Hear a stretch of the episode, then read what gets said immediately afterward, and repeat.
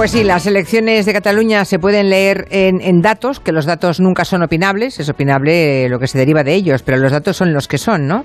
Y nos salen mitades, fíjense, casi la mitad de los catalanes, el 46,46, se quedó en casa.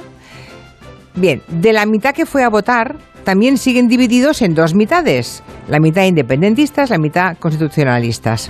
Los partidos independentistas se han apresurado a resaltar que por primera vez superan el 50% de los votos que es verdad, pero también es cierto que han perdido casi 642.000 votos respecto al 2017. ¿El otro bloque ha perdido votos? Sí, también los ha perdido. Ha perdido 764.000. Más cosas, datos, digamos. El efecto Illa no era un bluff, o sea, la audacia en este caso de Pedro Sánchez estaba bien orientada. Pero hay que recordar que desde hace años en Cataluña no gobierna quien tiene más votos, sino quien consigue los apoyos necesarios. En el mundo anterior al Prusés, casi ni nos acordamos, pero hubo un mundo anterior al Prusés, eh, aquel en el que el eje era el clásico izquierda-derecha, hombre, pues entonces un gobierno progresista entre PSC, Esquerra y los comunes sería perfectamente viable.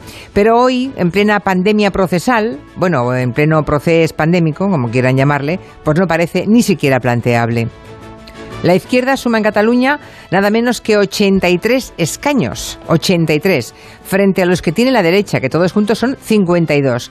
83 versus 52. Ya ven que hay muchas formas de analizar los datos que salen de estas elecciones. Lecturas también muy interesantes en clave nacional.